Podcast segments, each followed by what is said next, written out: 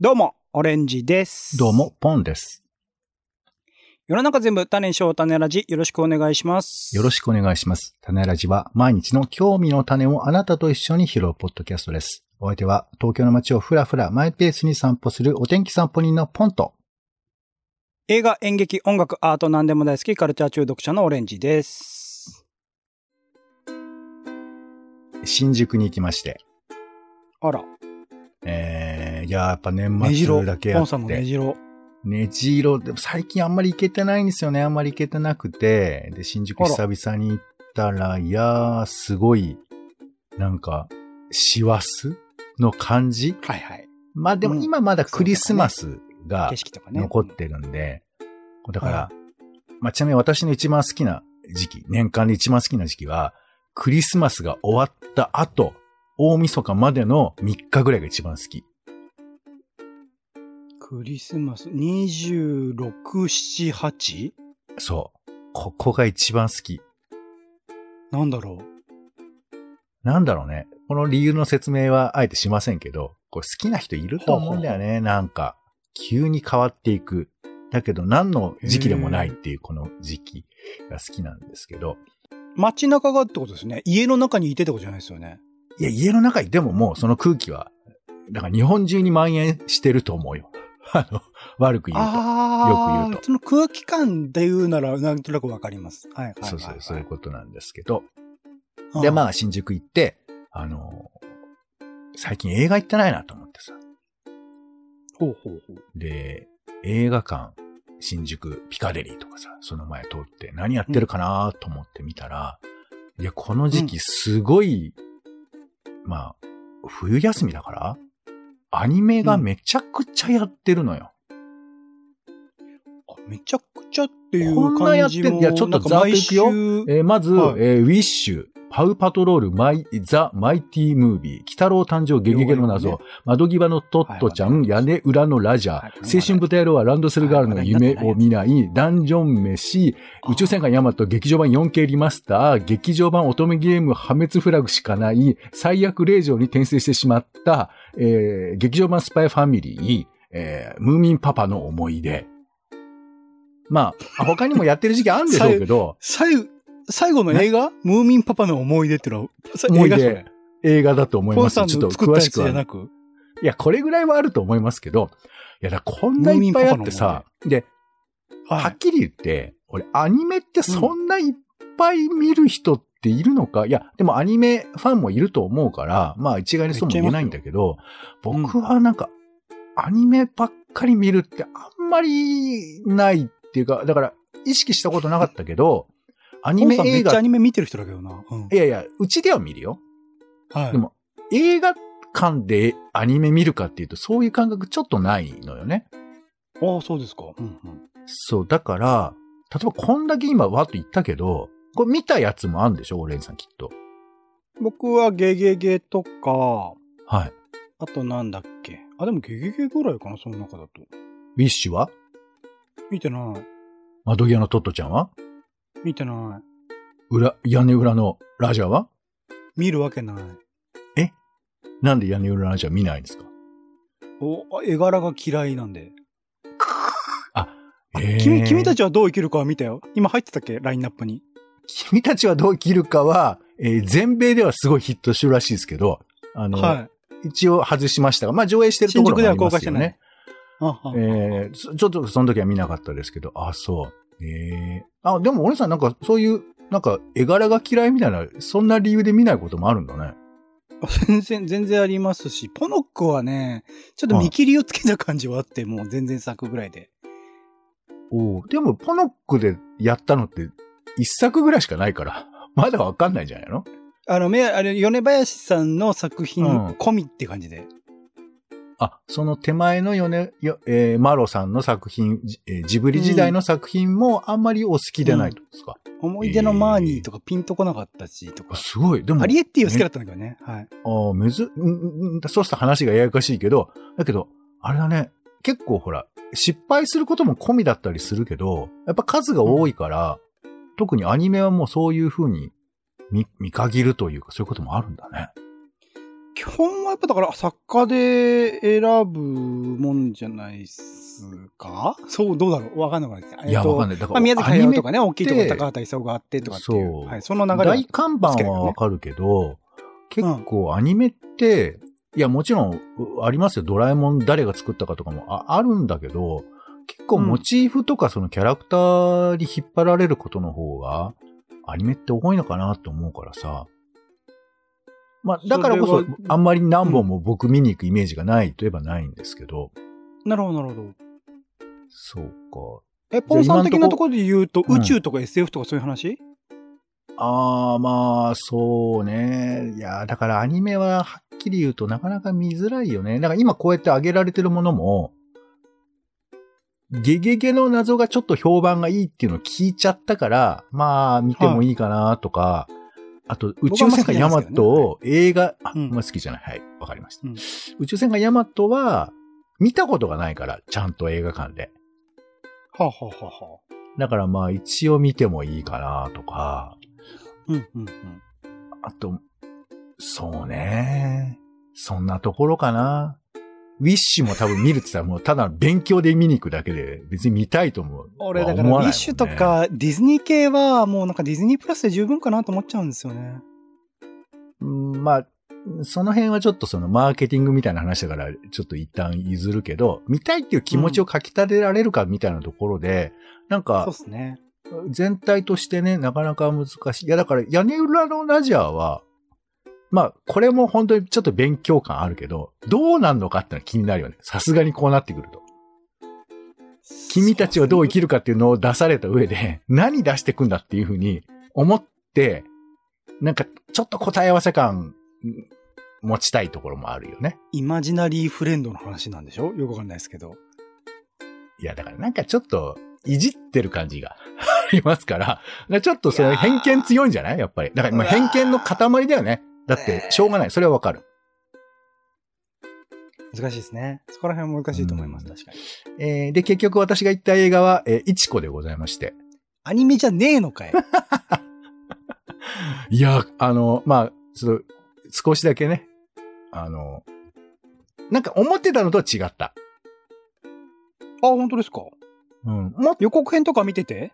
見てて、で、こういう映画って、ぼまあなんか想像はするから、まあ主人公が、まあ、あの最後結婚しようって言われて、逃げてっちゃうところから始まる映画なんですけど、で、まあその謎解きをしていくみたいな、まあ本編になっていくわけなんですが、僕はなんかうん。もっと日常をぐぐっと描くような作品なのかなと思ってたけど、なんかサスペンス感みたいなものとか、あとまあ社会問題みたいなところを、なんか軸に捉えなきゃいけないような感じも見えちゃったから、まあそこはそこで面白いことなんですけど、うん。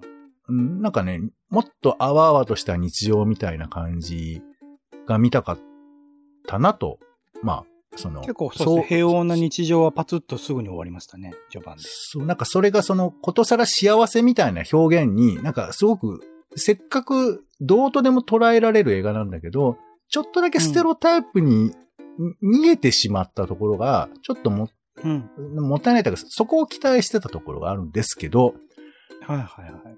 うん、ただそのね、無無戸籍の子供たちの課題とか、まあそういうところについて触れられたし、まあ何より僕が面白かったのは、面白いというかその想像して、へえと思ったのは、これが舞台劇だったっていうのがあって、そうですよね。戸田さんという監督さんのね、作った劇団。この作品をさ、どう舞台でやってたのかとか、あとその、あれでも今、これからやりますよ、今度。はい、舞俺、台あ、。そうなんだ。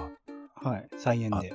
で、あの、舞台とかでさ、人の、まあ人の死みたいなものとか、そういう風なものに対して、こう、どう描けるのかなとか、すごくなんか、私あんま見たことないから、舞台で。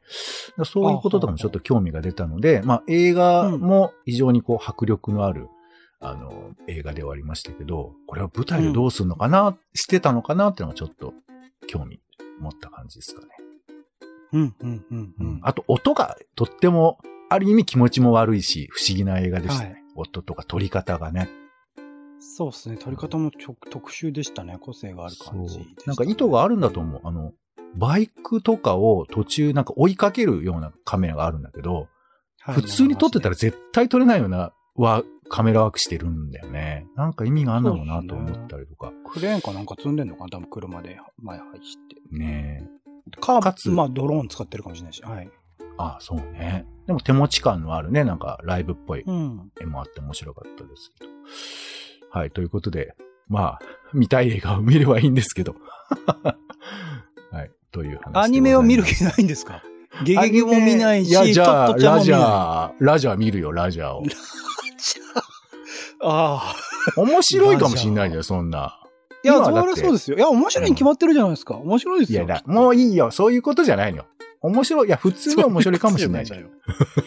うん、はいそうね。そうそうそう。いや、面白いっていう人もいた。うん。見た見た。あ、結構あの最近のアニメ何でも評価してる人が面白いっていう流れで言ってたから、それは面白いんじゃないですか、きっと。うん。そう。だからまあ、ちょっともう余計なこと言えば、ぱいろんなものを背負いすぎた作品とかタレントさんとかさ、まあ脚本家さんとか、まあもしくは社会的な事件を起こしちゃった人とかが絡んじゃうことで、作品がやっぱ揺れちゃうって絶対あんだなっていう、まあ、う難しいけど、あるよね。緊急取り調べ室でしょ？ねえ、いや、ほんとよ。ほんとそう思う。うん俺も映画あ館ではれめちゃくちゃ見ないかもしれないけど評判良かったんで。すよ、試写会で。あそうなんだ。だから、まあ、やれるやれないもあるし、あの人が出てるってことのノイズこととかさ、いろいろあるじゃない。うん。あとはその評判とか、過去誰が、どのスタッフがどれをやってたとか、そういうことで、シンプルに作品を見ることがなかなか難しい。でも、まあ、それも込みだったりするし、あと言えば、うん、50年後とかは、それが外れて面白いとかもあるかもしれないから、まあ、はい映画ってそんなもんなんだなと思いますけどね。うん。では参ります。人間百景。いや、はい。ということで、人間らしさを感じた何事かの話でございますが、え今回は、えーまあ、最近あの、三鷹の方とかちょっと歩くことがありまして。えーはいはい。結構行ってますね、ポンさん見たかに。そう都会っぽくもあるけれど、まあ、ちょっと歩けば、うーん何もないといえば何もないようなところなんですけどですで、す。そこフラッと歩いてたらさ、あの、意外と大きい農家みたいなのがあるんだよね。お家がその、お庭が広くて、奥の方に、まあ、昔風の大きな日本家屋が建ってるみたいな、そういうところもあるわけ。だから多分、えー畑とか田んぼとかを持ってらした、えー地主さんみたいな感じなのかなもしくは農家さんとか。で、そこの前をふらっと歩いたら、玄関の前で、まあ、ちょっと厚手の服着たおじいさんが、うんなんか、あの、削ってるの。何かを削っている。なんかね、あ、あなんか、藁のようなも、先の伸びてるものを、なんかこう、シュッシュってこう、なんか、切ってるっていうかさ。うんうんうん。だから具体的にはわかんないんだけど、もうなんていうかな。えっ、と、NHK の小さな旅見てるみたいな瞬間なのよ。わかりますかね？あの、あーなんか農作業うんの準備してるみたいな感じなわけ。はいはいはいはい。で、なんか、テレビでは見るけど、見たことないなと思ってさ。はその、なんというか、どっかの農家の原風景みたいなやつですよ。あ。そうね。イメージはあるね。そう。で、チラッと見て、あれ？そ、なんか、三鷹だよなみたいな、そんな気持ちになって。で、行って、またちょっと、あの、別な目的地から戻ってきて、同じルートでそこをまた通ったわけ。うん。で、そしたら今度は、その、おじいさんだだと思うんですけど、おじいさんが、なんかタバコ吸ってんのよ。はあ、はあはあはで、別に街中で吸ってる分には大したことがないけど、この、えっ、と、日本家屋の手前のところで、農作業してるおじさんがちょっと一服するとかさ、なんかめちゃめちゃ雰囲気あるじゃん。あ。そうね。絵にできるね。そう。なんかそれ見ちゃうと、なんかほんと遠くに旅来たなみたいな感覚になっちゃって。はあ。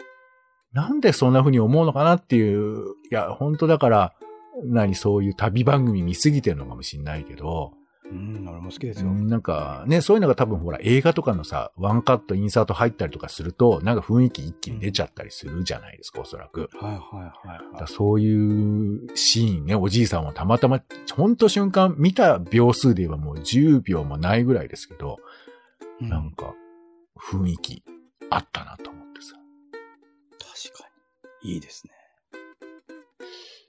えー、それからあとあの、デパート歩いてましたら、えーお子供が、うんえーお父さんに向かって、ねえ、サンタさん、これ、買ってよっつって、すげえおお父さんの腕を揺らしてたよ。えーっと、はい現実だなと思ってえーっと、えーっと、えーっと、難しいよね。お父さん側的には子供の夢をこう壊しちゃいけないとは思っているんだろうが、ああ、ひょっとするとこの我が息子は気づいている可能性があるっていうことも思ってるわけだよね。いやいや、サンタさんってお父さんに言ってたから、いや、だからそのなんていうの、子供的にはサンタさん一応信じてはいるけど、お父さんに対してサンタさんって言うことによって、なんかその揺さぶりをかけてるっていう可能性も、なんかないかな。あなんー、どっちですかね。オレンジさんはちなみにそういうの信じてた方なんですか？えあもう信じてた方って言ったらごん。めん。よくなかった。信じています？今は信じてないですけど、信じてないからなんだよ。いや、あの幼少期の幼少期は全然、あの、いるもんだと思ってたと思いますよ。本当に。いくつぐらいまで？小 2? くらい？たわかんない。もらったものとか覚えてますか？ああ、覚えてますね。あのー 僕多分信じなくなったタイミングはここなんじゃないかなと思っていて、その、ゲームを頼んでいたのに、はい。学習系のど本が来てたのに、ああ、なんかこれは教育的な何かだなって思って信じなくなった記憶があるんですよ。多分ああ、それは、えっ、と、自分の欲しいものじゃなかったっていう裏切りとともに、親の意図がそこにちょっと感じられたという。そうね。え本当は何が欲しかったの？ゲームってのはなんだっけな？テレビゲームだと思います。スースーファミ系の何かだと思うんですけどフ。ァミコンのカセットが欲しかったってことなんですかね、うんスーファーファミコンのね。そうか。ポンさんは、じゃあもう生まれた時から信じない？いや、あの、ちょっとさっきから俺、なんか、口からわけわかんないこと言ってたけど、サンタはいるよね？うん、うん、うん、うん、あ、うん、うん？三、あうん、いるいる。いる、いるいるいうる。ん。そう。いる。何が欲しいかっいるて、あの、だから神様にさ、なんかあの、あの、神社とかに行ってお願いするときにさ、あお願いって言ってるけど、ありがとうっていうのが神様の絵の向かい方だから、サンタさんにも欲しいものをくれっていうのは、まあ、筋違いも甚だしいよね。聞くから。システム上聞くことになってるから。かかけてシステム上？まあ、聞き、聞きましたけどね。はい。ということで、子供が、えーお父さんの、パパのね、腕を、ガッて揺らして。ポンさん？いいんですか？今え、未だにサンタさんを信じてるっていうスタンスのまま生きていくでいいんですね。いいよ、そんなの。いいんだ。じゃあ、は存分に世の中に、あ、でも、そっか。あれ一応ルール上は子供にあげるルールだから、ポンさんがいくらサンタさんやりたくても渡すっていうことにはならないのか。でも街中の子にあげてもいいんですよね、サンタさんってね、別に。うんと、い一応言っとくけど、サンタさんは不特定多数の子供にあげてるからね。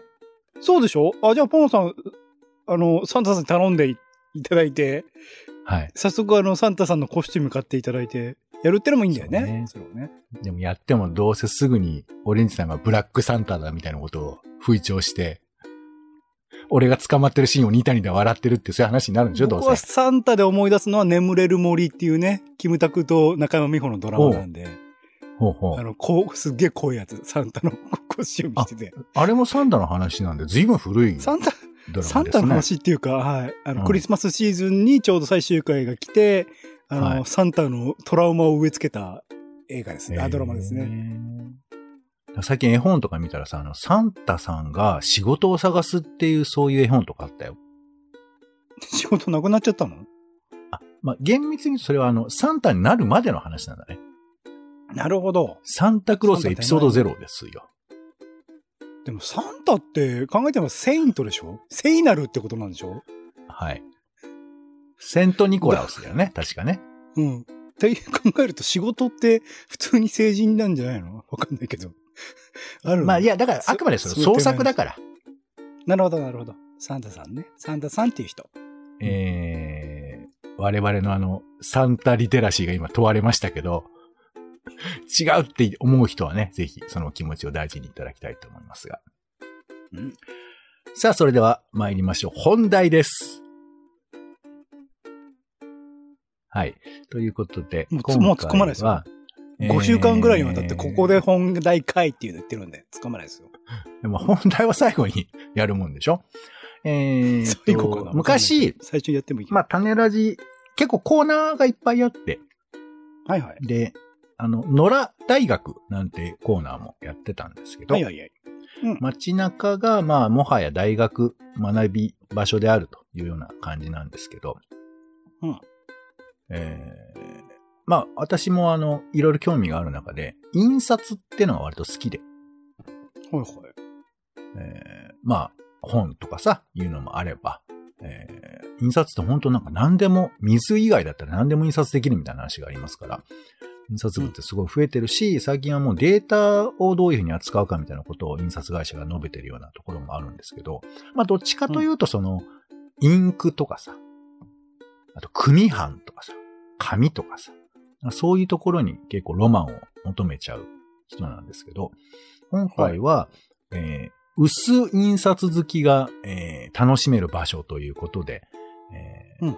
印刷博物館っていうのと、うんあとそれから、これ多分行ったことない人はないと思いますけど、あのー大日本印刷がやってる市ヶ谷の森、本と活字館っていうのがあるんですけど、知ってます？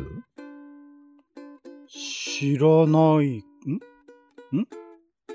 そうね。ちょっとまあ、整備されたのは最近なんで、はい。えー、じゃあちょっとその二つをね、行ってきた話をしたいと思いますけど、うん。えっ、と、まあ、有名なのは、まあ、あの、突版印刷がやっているんですけど、印刷博物館っていうのがありまして。でこちらの方は、まあ、江戸川橋とかその辺から歩いていけるような、そういうとこなんですけれど、えーまあ、おそらく大日本、あー突版印刷の会社の敷地内にあるというところだと思いますが、まあ、印刷会社ってやっぱどでかいからさ、コンサートホールとかいろいろ持ってるんだけど、その中に、まあ、印刷に関しての歴史、えーまあ、貴重な品目などがいっぱい置かれているような場所がありまして、で、そこに、ま、印刷、それが印刷博物館と呼ばれているんですよね。そう。で、本当に、日本の印刷の歴史が、まあ、こと細かにいろんなものを置かれながら、えーででっかい年表とかさ、あとあの、えー何昔、だとね、もうあまりに内容が大き多すぎてわかんないんですけど、まあ、誰が、えー日本に印刷、印字を持ってきたとか、活字をどういうふうに持ってきたか。なんか韓国のからの活字の流れと、えーオランダからかな？なんかの流れとあるらしいとか、なんかそういうことも説明してあったりとか。まあ、とにかく細かくわーっと書かれていて、最終的に印刷文化とかさ、出版文化とかそういうところにまで触れられているような、そういう風な展示なんですよね。だこれはなんか見てみると、その文字という文化、印刷という文化、それからまあ編編集出版みたいな文化とか、一つながりに見ることができるので、まあ結構面白いのかななんて思うんですけど。うんで今回見に行ったのは、えっ、と、世界のブックデザイン2022、2023ってそういう展示がありまして、これ定期的にやってるんですけど、これはまあ結構そこそこ有名かなと思うんですが、えー2023年4月にドイツライプツィヒ、えーブックフェアで発表された世界で最も美しい本2023コンクールという風なものがあるんですが、そちらの方の受賞図書と、あと日本で第56回造本想定コンクールっていうのがあるんですって。でこいつの本を実際に展示をして、えー実際に触れることができてっていう風な展示なんですよね。だからまあ、あの、まあ、特にここでは内容っていうか見た目とか、どういうふうに作っているかとか、あとまあ、あの、本らしいですけど、組版とかそういうところにも触れられてるってことでね、印刷のノリとかさ、そういうことにも、うん、えー、注目をして、まあ、コンクールで、えー、上位になったものを紹介しているということで、だからまあこれも印刷博物館、まああのちょっと博物館は地下なんですけど、これは特別展示なんですけど、なんかそういうことを取りまとめているんだなという意味ではなかなか面白いし、あの、ものとしてね、本を味わいたい人なんかは、えー、とっても面白いんじゃないかなというふうに思います。はい。うん、ちなみに、えー、私が気に入った本はですね、これし、まあ、これも有名なんだろうね。あのー、日本、えー、ゾーンソーテコンクールで、自分が運転席に座った感覚になれる本っていうのが売られてるの知ってます？知らないっす。これはね、えーと、タイトルがね、いろいろあるんです。あ、これだ。君も運転手になれるパノラマ図鑑運転席っていう本で、えーと、うん、例えば新幹線の、まあ、えー、絵が描かれてるえー、ページがあるんですけど、それが観音開きになっていて、観音開きパッと開くと、うん、えっ、ー、と、自分がそこに座っているかのような窓が前面に描かれてる。で、4面だから、ちょっとこう300、えー、100、200度ぐらいな感じに見えるってことなのかな。うん、うん、自分が見てる左右までがちょっと入ってくるような感じだから、で、また見開き、観音開きだから、ちょっとこう、運転席っぽくなるわけですよ。うん、うん、っていう本が売られてて、まあ、これがだから一つの本で、えー、4席、4種ぐらい、えー、新幹線とか、なんかブルドーザーみたいなやつとか、なんか何種類かあって、それを体感できるってやつで、あの、まあ、シンプル、企画的にはまあまあとは思うんでしょうけど、なんか結構苦労して作られたみたいなお話があったんで、うん、まあこれも面白かったですし、はい。あとあの、えー、ゴジラとか撮ったあの、樋口監督の、えー、本とかもありましたね。彼の絵コンテだけがわーっと載ってるような本があって、これもめちゃめちゃかっこよかったですね。うん。なんていう本があります。まあ、あの、よかったらちょっと、実際のものをね、見ることなかなかまとまってできにくいと思いますんで、そんなのも見てもいいかなと思います。はい。うん、そして、えっ、ー、と、もう一個の方が、えっ、ー、と、さっき言った、一概の森本と活字館なんですけど、今回展示、まあ、特別展示としてあの、活字の種を作った人々っていうのがありまして。これ、うん、パッとわかんないと思うんですけど、なんか、あの、この第二本の方はね、ちょっと活字の方にこだわっていて、だから今、その活字の文化についてちょっと集中してるってことだよね。でこの種っていうのは、活字をさ、まあ、つまり鉛のやつを直接手で彫ってた人たちがいるんですよ。うんうん。だけどめちゃくちゃ小さい字を書か、あの、彫らなきゃいけないじゃない。うんうん。小さい字を。で、それを彫っていた人たち、職人の名前を挙げて、で、それが今のなんとか体っていうさ、現在の書体につながっていくとか、新聞社で使っている書体につながっていくとか、そういうふうな話を書いていて、まあ、印刷好き、うん、えー、組版好きの人はぜひちょっとこう覗いていただきたいですし、結構古い建物になって、うん、あの、雰囲気もいいのでね、ぜひあの、そこも歩いていただければなというふうに思います。うん、はい。ということで、ちょっと駆け足でしたが、印刷好き、組版好きの方はぜひ行っていただきたいなというふうな場所、二つをお伝えいたしました。うん、はい。ということで、えー、種ラジはツイキャスでライブ配信をしているほか、Spotify、Apple Podcast などで配信中です。ぜひ、えー、フォローなどをお願いいたします。ということで、お時間です。次回もよろしかったらお聞きください。お相手はカルチャー中読者のオレンジと、市ヶ谷は寒かったです。お天気散歩人のポンでした。種ラジ、また。また。